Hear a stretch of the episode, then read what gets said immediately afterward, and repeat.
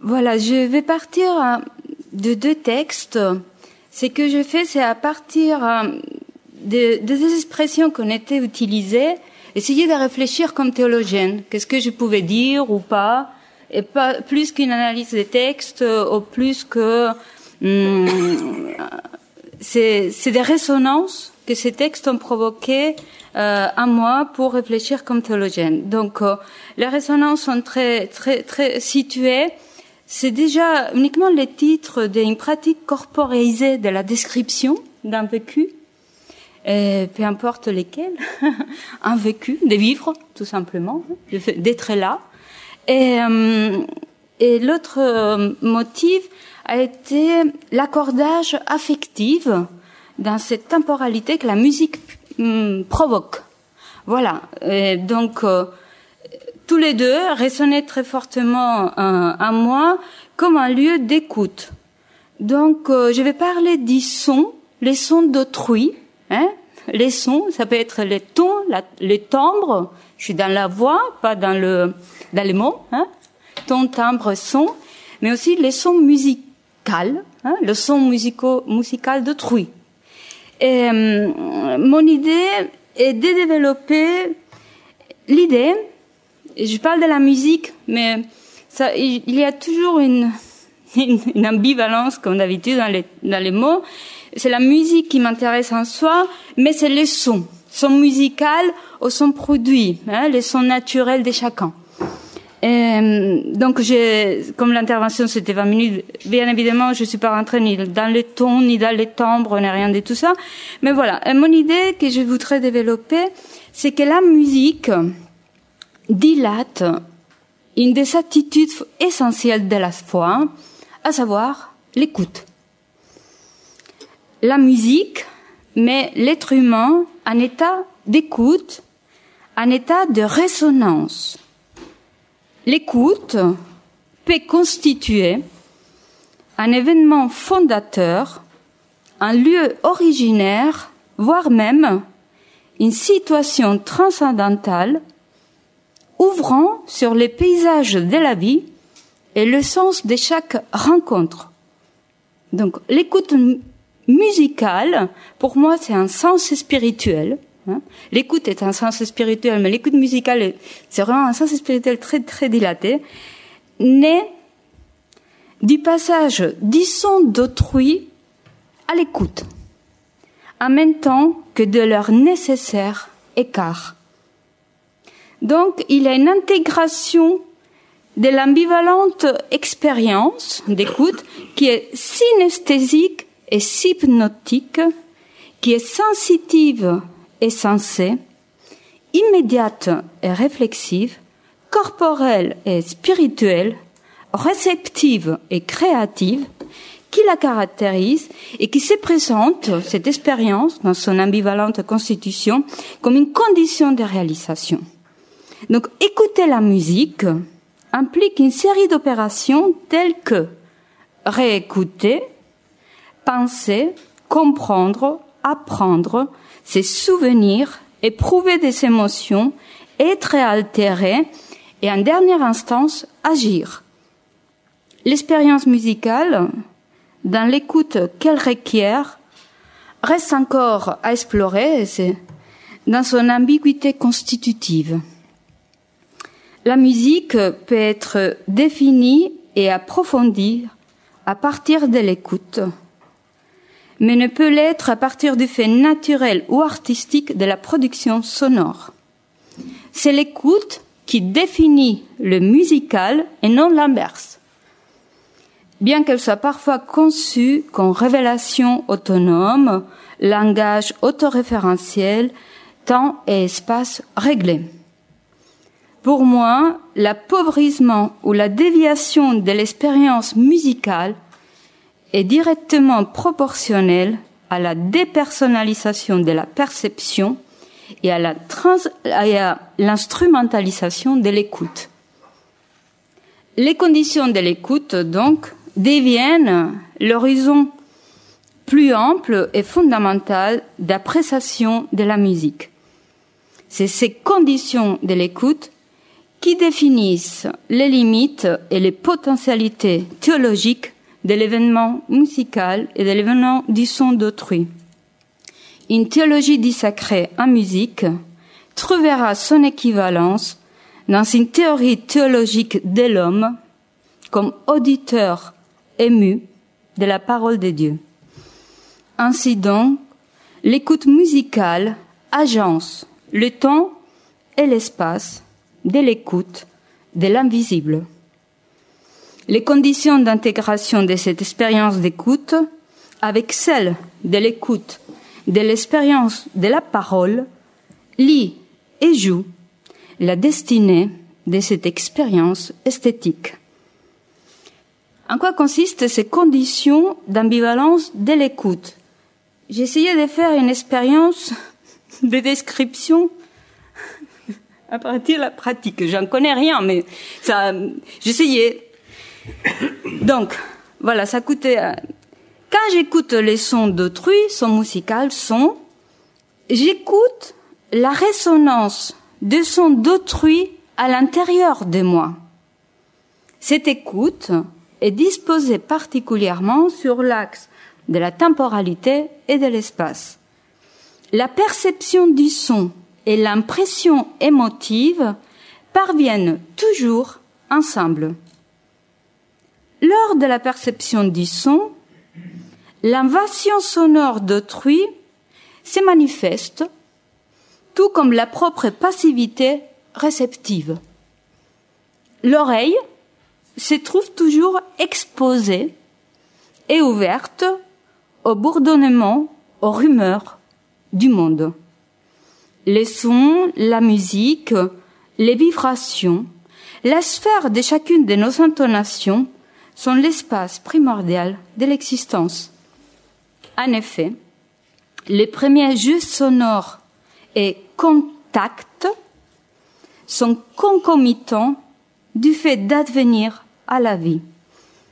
C'est dans l'écoute et l'exécution de cette première musique que s'initie le chemin des voix à écouter et proférer. L'écoute est bien l'expérience primordiale requise par celui qui va émettre des sons. Les sons nés du giron, on a parlé de la mer, du giron de l'écoute. Les sons et l'écho de l'écoute. Les sons attendent l'oreille sans s'annoncer. Comme surprise, il arrive sans s'annoncer. Et à peine est-il annoncé qu'il a déjà pris et parcouru le corps. Sa force est celle d'une action intérieure et extérieure tout à la fois. Cette sensation de simultanéité entre les sons émis et l'écoute atténue par ailleurs la localisation de la source de la musique dont on ne sait si elle vient de devant, de derrière, d'un côté ou d'un autre. La musique produit en outre son propre espace. Même s'il y a des conditions pour l'écoute, on peut être dans une belle salle, il faut tout mettre en place. Mais il y a une sorte d'atténuation de l'espace. Elle produit son propre espace et atténue, voire efface, l'espace physique de la production du son. Un exemple tout bête, dans le métro, on a dans un autre espace en écoutant la musique. On n'est plus dans le métro. Hein, c'est quelque chose de très concret, mais on, y est ailleurs, on écoute, on est euh, absolument, l'espace est atténué, on est ailleurs. On peut dire que le son n'est pas un élément séparé face à celui qui entend. Il a un espace qui coïncide avec celui qui le reçoit et l'accueille. Cet espacement de l'espace s'accorde avec le temps partagé de la musique.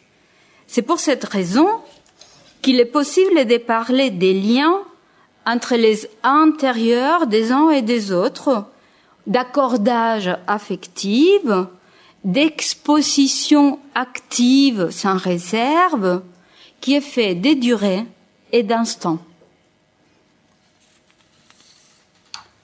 Mais que dire du charme des sons d'autrui, des charmes de la musique Certainement qu'il allume l'intérêt pour l'écoute.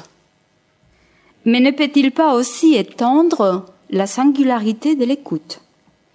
Être séduit par une voix ou hypnotisé par des rythmes peuvent être des expériences qui émoussent l'écoute, conduisant à des dérives d'étrangeté ou d'inintelligibilité. L'émotion immédiate ou exotérique d'un concert de musique grégorienne ou l'excitation motrice des reggaeton ou de la techno présente sous cet aspect les mêmes profils et les mêmes risques. Chaque événement musical est ouvert aux dynamiques qui vont influencer l'attitude de l'écoute, telle dans les rapports sociaux que religieux.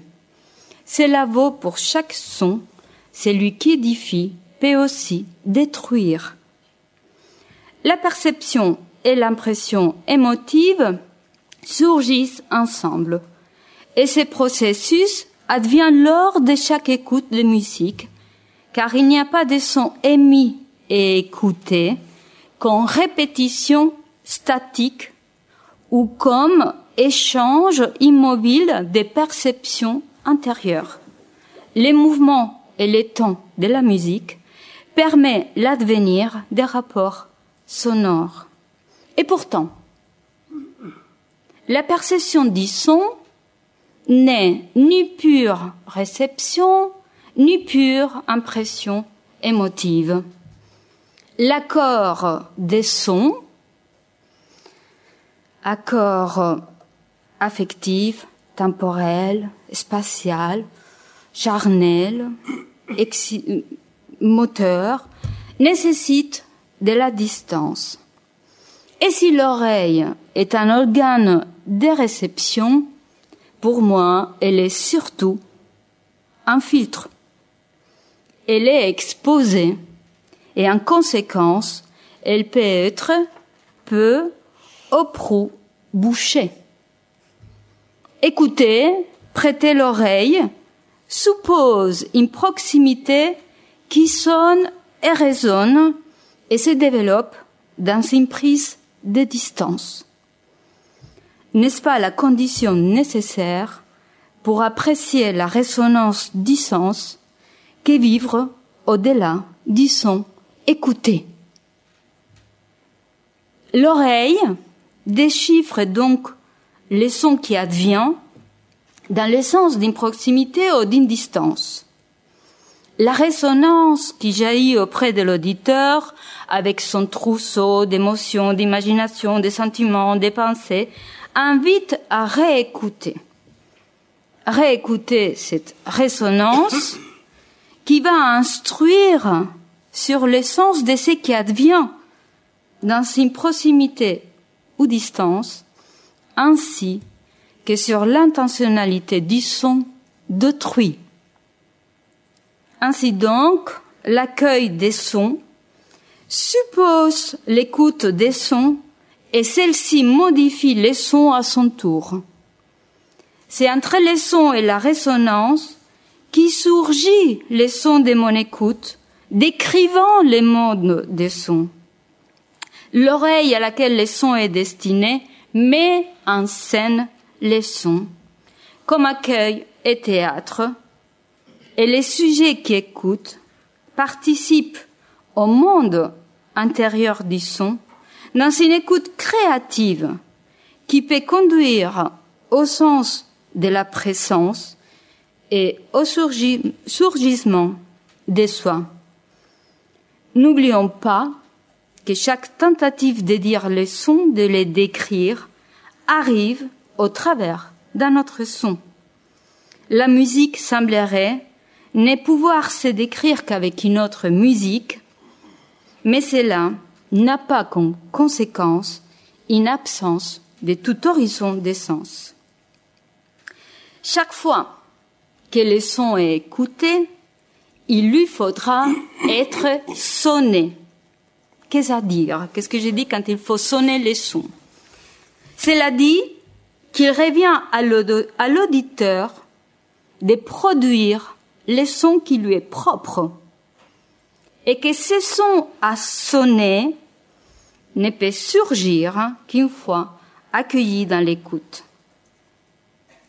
Parce que entrer en contact, et là je pense vraiment à l'article sur la description, entrer en contact avec sa propre résonance ne consiste pas à enregistrer la vibration des sens d'autrui, des soi, mais à écouter la manière de s'adresser de l'auditeur, écouter ce qui retentit en soi et les sons qui m'appartiennent. Donc l'écoute enregistre tout autant la vibration de la musique que le fait qu'elle s'adresse à quelqu'un. C'est pour cela que je peux dire qu'elle est l'écoute est principe des connaissances. Le plus ineffable principe des connaissances, car le plus immédiat, comme il a été décrit. Les sons connus, reconnus et créés apparaît au-delà et en dessin de la parole. Il y aurait une expérience de l'expérience. Jankelevich écrit Cette voix dans notre ordre ne vient pas d'un autre monde, encore moins d'outre monde. D'où elle vient la voix inconnue? Elle vient de l'intérieur de l'homme et aussi de la nature Enfin, le processus de l'écoute est aussi lieu d'apprentissage, de reconnaissance d'autrui autant que d'identification de soi. Le sens interlocutoire de la musique consent à évoquer l'intime relation entre l'intellectuel et l'émotionnel. Écouter comme acte, c'est un agir, comme acte sonore, écouter comme acte sonore rend habitable le monde à défaut de les transformer. L'acte sonore donne corps aux idées, montre l'intelligence des sens, touche la spiritualité de la matière, la sensibilité de l'esprit. Quand il y a de la musique, il y a un autre au-delà de la parole, de la représentation, du geste. Et quand cette autre raison résonne dans la parole, dans la représentation et dans les gestes, il y a de la musique. Mais l'écoute des sons d'autrui passe par l'écoute de son silence. C'est ce que montre l'interprétation des pauses musicales. L'écoute rend possible le son et le silence il est nécessaire que quelque chose parle et que, quelque chose se taise. La musique découvre la résonance intentionnelle, les choix. Il est toujours possible de savoir de quelle écoute provient la musique et pas uniquement à quelle écoute elle s'adresse. Si l'écoute de son d'autrui passe par l'écoute de son silence, toujours l'expérience quand quelqu'un nous parle, au-delà des mots qu'il dit, on le veut en direct, en corporalité en face, et on apprend beaucoup de ce qu'il il tait, des silences. Hein Donc, c'est ce que montre, je disais, il est une manifestation empirique hein, et une intentionnalité d'autrui qui vont ensemble encore Jean Kelevich disait, la voix, dans la musique l'ineffable, c'est, la voix que le silence nous laisse entendre s'appelle musique.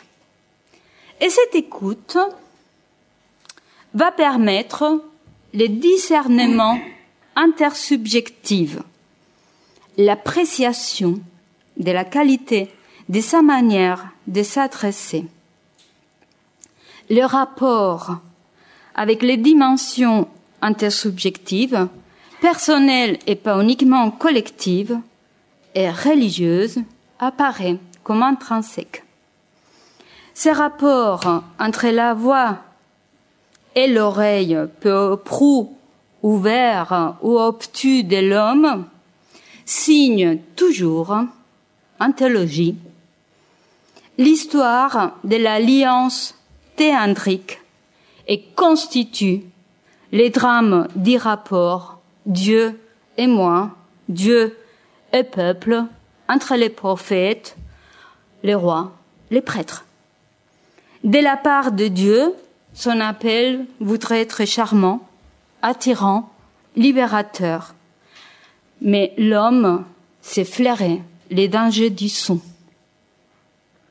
Et la voix ne persiste pas comme la lumière, comme l'horizon ou comme un objet, malgré sa consistance, la voix s'évanouit et se dilue facilement dans les espaces du silence, et on se perd la plupart du temps dans l'équivoque et les malentendus.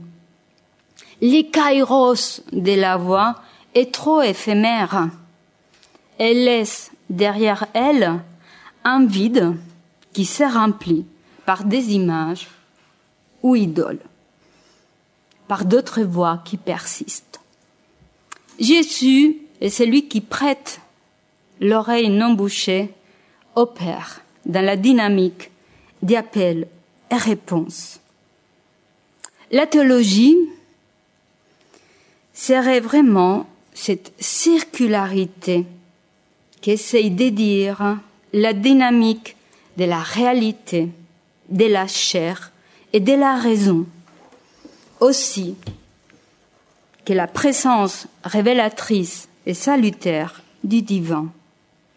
La logique théologique de la vie et de la réflexion surgissent de l'intime de la conscience et des vécus charnels de chacun qui écoute la parole qui s'adresse dès avant la naissance à chacun d'entre nous. Voilà.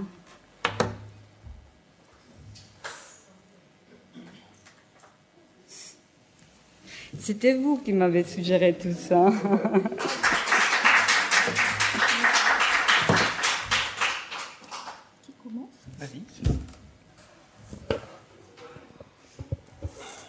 Bon, euh, votre texte m'a beaucoup touché. Euh, je voudrais dire que je, je ne sais pas. Enfin, il y a une sonorité de ce texte qui est venu résonner. Euh, éveiller beaucoup de choses. Euh, je ne sais pas pour toi, Jean, ta situation, mais moi là, je suis en improvisation complète. Je n'avais pas le texte de euh, de Gemma. Voilà, donc je n'avais euh, je n'avais absolument, je l'ai pas demandé de toute façon, j'avais absolument aucune idée du type de résonance qui serait fait sur mon texte à moi. Euh, donc euh, ça va être du direct, de la résonance euh, sonore vivante en direct. Euh, D'abord, je voudrais dire très rapidement que donc je ne suis pas philosophe, euh, je suis pas linguiste, euh, j'ai pas de culture en théologie non plus.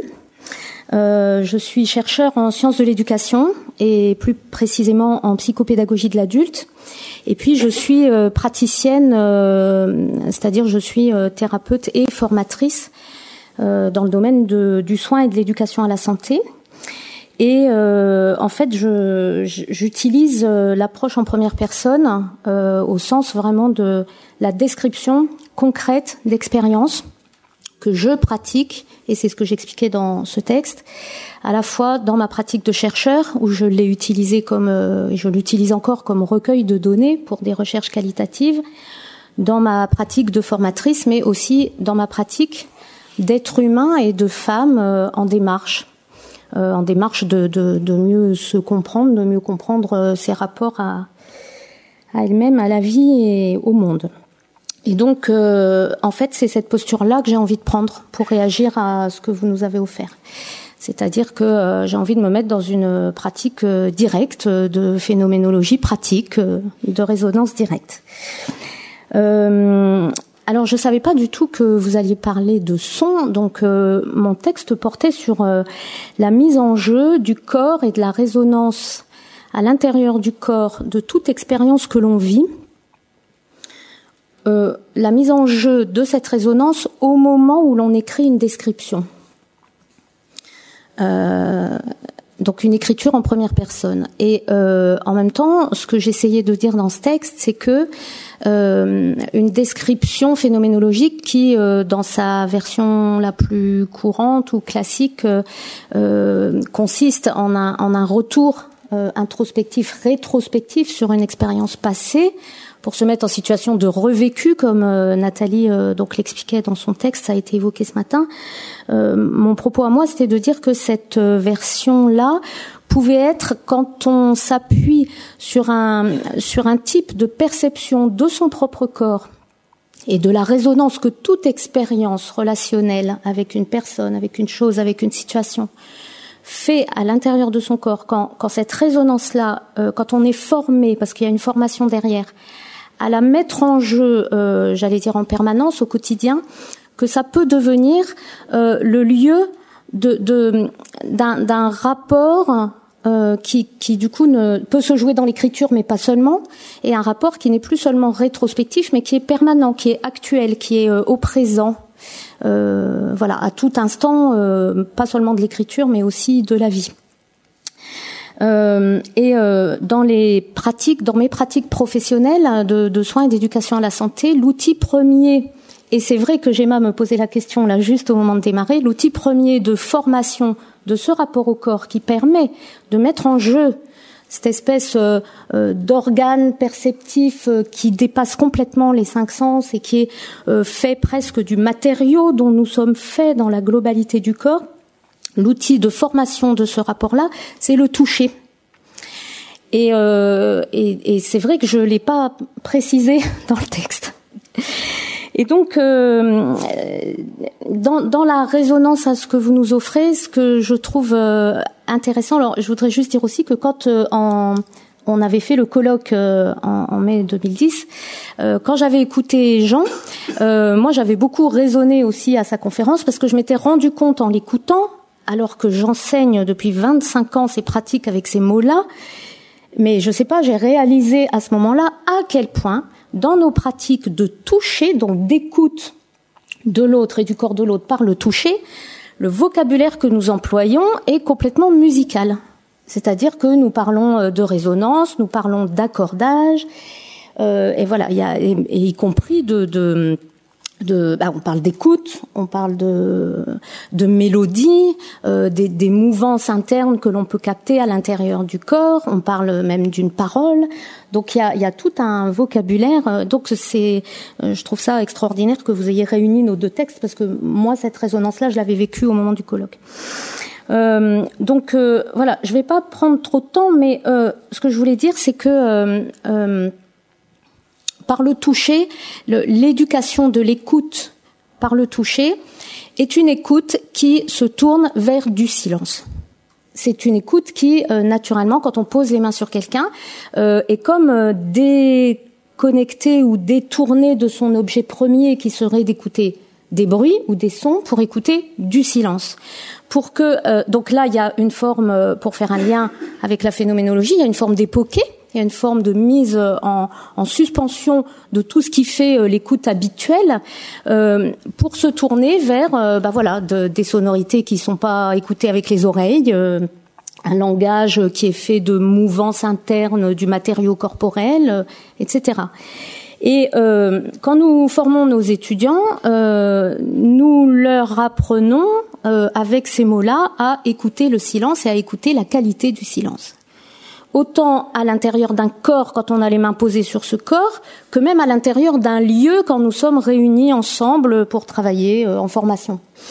Et euh, dans ces cas-là, nous définissons en plus le silence comme n'étant pas l'absence de bruit, mais comme étant ce qui sous-tend tous les bruits ou tous les sons ou ce qui peut les à la fois les accueillir euh, on pourrait dire presque comme comme l'atmosphère humaine qui peut exister dans un corps euh, quand on se met à son écoute ou qui peut exister dans un groupe. On pourrait faire l'expérience là si on avait le temps d'un atelier où on fait ça entre nous. Euh, et, euh, et, et on a une, euh, cette phrase souvent quand on, quand on anime des exercices de dire chacun est responsable de la qualité du silence. Et là, je retrouve l'ambivalence dont vous parliez, où l'écoute est à la fois euh, un, un accueil euh, et euh, aussi un, aller vers, enfin un double mouvement de laisser venir et d'aller vers. il y a quelque chose euh, où le silence qui habite un lieu ou un corps ou une expérience ou un moment magique ou pas d'ailleurs, hein, il y a des silences très lourds, il y a des silences très vivants. J'ai perdu le fil de la phrase.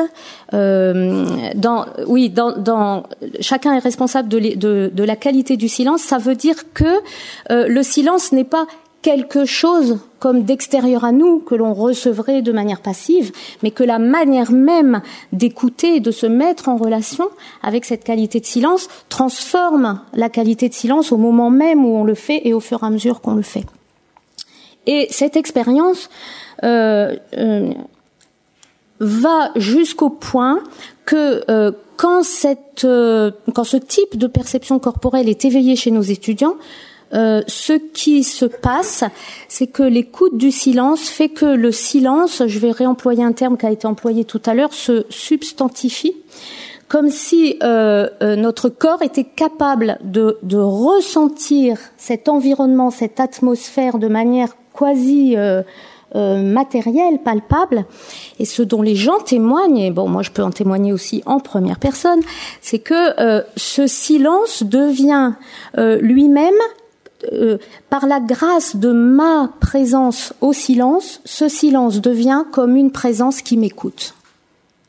Et les, les, personnes vivent, et, et, je vis aussi dans cette expérience, une forme de, de de relation euh, à, un autre, de l'autre, euh, construit tous ensemble par les conditions de mise en relation euh, avec lui, qui n'existe peut-être que par cette mise en relation, voilà. Et euh, certains, enfin, j'ai envie de dire que parmi nos, stagiaires, nos étudiants ou les personnes dont on s'occupe en accompagnement, euh, certains euh, nomment cette expérience-là d'une présence qui nous écoute et qui à un moment donné n'est même plus seulement extérieure, mais qui est intérieure. Là, j'ai pas du tout le temps de rentrer dans les détails, mais parce que euh, parce que ce qui écoute, c'est la totalité de mon corps et de l'intériorité de mon corps. Donc à un moment donné, le silence, il est plus seulement extérieur, il est aussi interne et il est les deux. Euh, certaines personnes nomment cette expérience une expérience de Dieu ou une expérience du divin ou une expérience euh, c'est divin. voilà. Euh, moi, si je me situe en première personne, ça n'est pas ma culture, donc euh, ce, n'est pas le mot que je, pose dessus. Mais en revanche, ce qui est sûr, c'est que c'est cet apprentissage-là qui ensuite sous-tend évidemment mon, mon rapport et mon écoute aussi des sons et de la musique. Euh, cet apprentissage-là chez moi a éveillé, euh, c'est vieux maintenant, je me suis formée quand j'avais 20 ans, mais a éveillé en moi le sens du sacré. Euh, voilà. Euh, je ne vais pas en dire beaucoup plus euh, pour répartir le temps de parole, juste pour dire que dans le genre convergence là de, des thématiques, il y a huit ans maintenant, sept ans, j'ai eu une tumeur du nerf auditif. Je suis totalement sourde de l'oreille gauche et donc j'ai perdu euh, la spatialisation des bruits. Quand on n'entend plus que d'une seule oreille, on ne peut plus spatialiser les bruits. Évidemment, mon écoute de la musique, c'est complètement de la même manière qu'en vision monoculaire, on ne voit plus le relief. En audition mono, euh, enfin en, c'est quoi l'inverse la stéréo monoral, voilà euh, on, la, la, musique perd complètement son, son relief aussi hein, tout s'aplatit et euh, bah, je, peux dire que cette expérience-là, cette, euh, cette, euh, cette capacité, même cette compétence que j'ai développée grâce à mes formations de ce type d'écoute corporelle du silence qui anime maintenant aussi mon écoute des sons, eh ben euh, compense d'une certaine manière euh, ce, handicap, hein, parce que c'est un vrai handicap et me permet bah, de d'accueillir la résonance de la musique dans un endroit euh, différent. Ça dépasse les oreilles. Voilà. Voilà pour l'instant. Merci. Bien. Tout d'abord, donc merci vraiment pour euh, ce texte euh, auquel je souscris complètement. Euh, pour différentes raisons, mais enfin, vraiment, je suis totalement d'accord. Alors, par où partir? Il est incontestable dans l'expérience personnelle de la musique, de la vie avec la musique, comme dans l'expérience avec les patients qu'on réalise à l'hôpital, comme au travers d'une réflexion philosophique sur la musique, il est incontestable que dans tous ces cas-là, quelque chose, quelque chose jouxte au sacré, euh, et, et, même le rentre dedans, enfin littéralement, euh, et est envahi par le sacré, à différents titres et sous différents modes. Mais vraiment, ça, c'est une expérience euh, incontestable et qui est pourtant pas pas facile à, à, à saisir parce que euh, évidemment, euh, d'abord il y a cette ambiguïté fondamentale du son, dedans, dehors, il est où, la musique, etc. Et donc là, effectivement, on a l'impression que je suis d'accord d'une manière euh, complète avec ce que vous avez dit. L'écoute, enfin, l'entendre, c'est le comprendre. Enfin, c'est vraiment le mot entendement en français a cette mm. chance euh, d'être tout près de l'écoute au bout du compte et carrément inclus dedans. Et, et je pense, pour ma part, que entendre, c'est vraiment comprendre. et c'est vraiment comprendre, notamment euh, ce qu'il en est d'un certain type de relation au sacré ou au divin. Pour moi, c'est incontestable.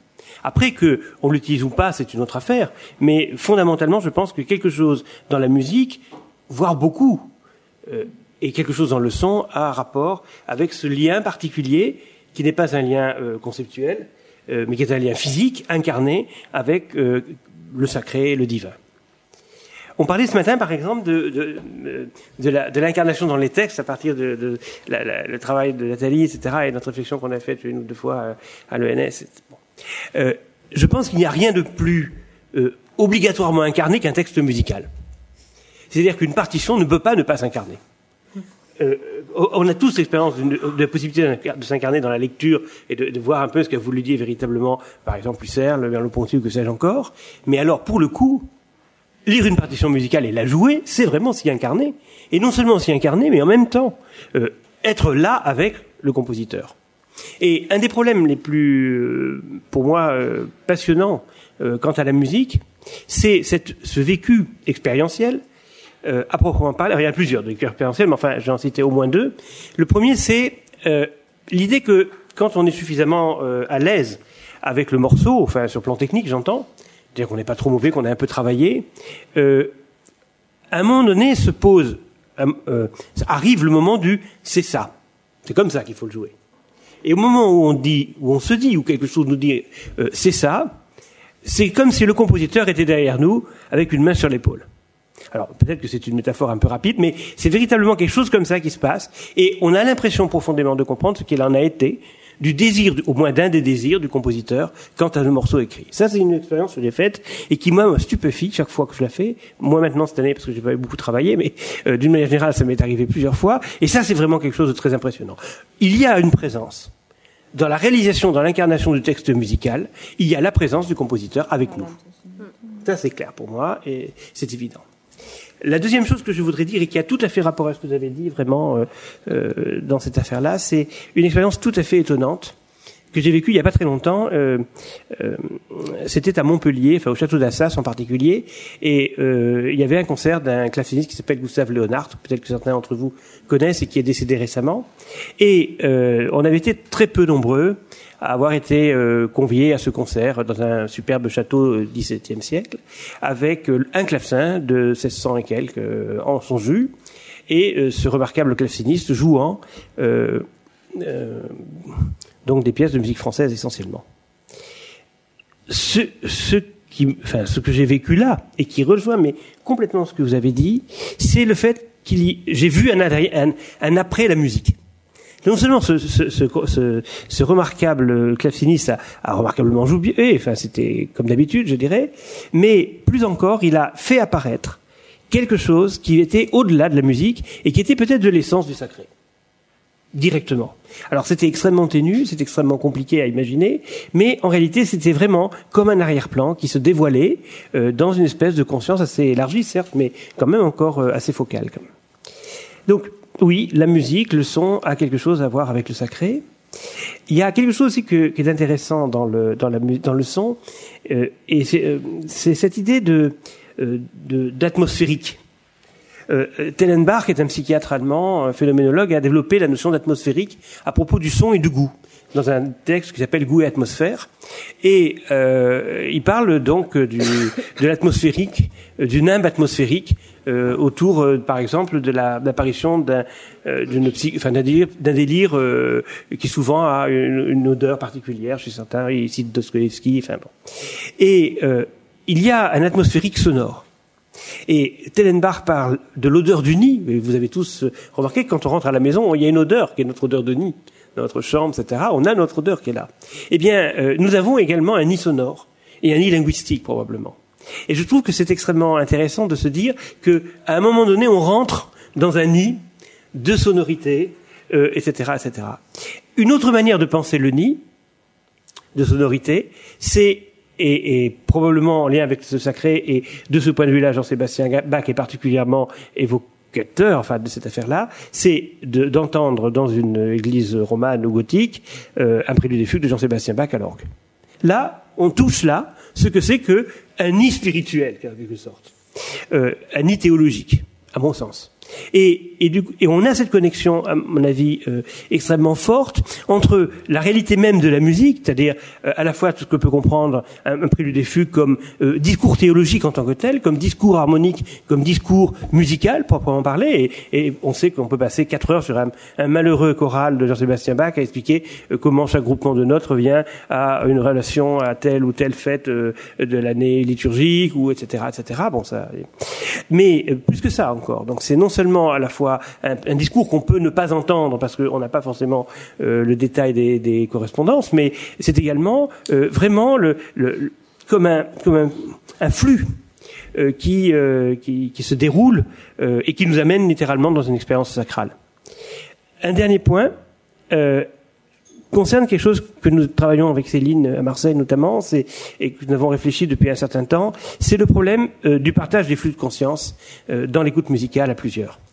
Enfin, dans l'écoute et dans la réalisation musicale d'ailleurs, parce que euh, il y a quelque chose de tout à fait étonnant quand on y réfléchit, c'est que jouer de la musique à plusieurs, ou écouter de la musique, ou faire écouter de la musique à, ou se mettre dans une position d'écoute du son, c'est forcément, d'une part, modifier en profondeur euh, l'intentionnalité que l'on a, mais c'est d'autre part également euh, euh, se mettre à l'unisson des consciences dans une temporalité particulière, qui est celle de la musique. Et cette unisson des consciences, c'est à la fois celui des gens qui écoutent ensemble ou qui jouent ensemble, mais c'est également ce qu'a voulu nous dire de faire le compositeur. Et vous avez sans doute remarqué, pour ceux qui sont amateurs ou mélomanes, qu'il y a des interprétations où on a bien compris que le malheureux interprète est passé complètement à côté euh, de ce qu'il devait faire. Et puis vous avez des gens qui sont euh, beaucoup plus raffinés, on dira, pour être sympa, euh, que, qui vraiment y arrivent, eux. Y arrivent. Et de ce point de vue, d'ailleurs, à nouveau dans le problème de la conscience et de sa texture, et de son contenu, mais je, je, parle là de texture à dessin, le son des instruments n'est pas anodin. C'est-à-dire qu'il n'y a pas de musique théoriquement euh, ou bien ou moins bien jouée qui ne s'accorde en profondeur au son de l'instrument avec lequel il doit être joué. Elle doit être jouée. Et ça, c'est quelque chose qui a, qui, a, qui a, beaucoup été travaillé en organologie, puis en musique baroque notamment, mais euh, c'est vrai aussi pour euh, la musique romantique. Et, jouer Chopin sur un Steinway, c'est pas du tout pareil que de le jouer sur un, un, un Pleyel de 1830. Et je crois que là, il y a quelque chose qui, à nouveau, confine à une expérience de la présence du compositeur et, euh, et peut-être bien d'autres choses encore. En tout cas, euh, pour la musique, euh, je dirais liturgique ou la musique sacrée, on est là effectivement dans quelque chose qui est de l'ordre du théologique et plus seulement du philosophique. Voilà, je vais m'arrêter là.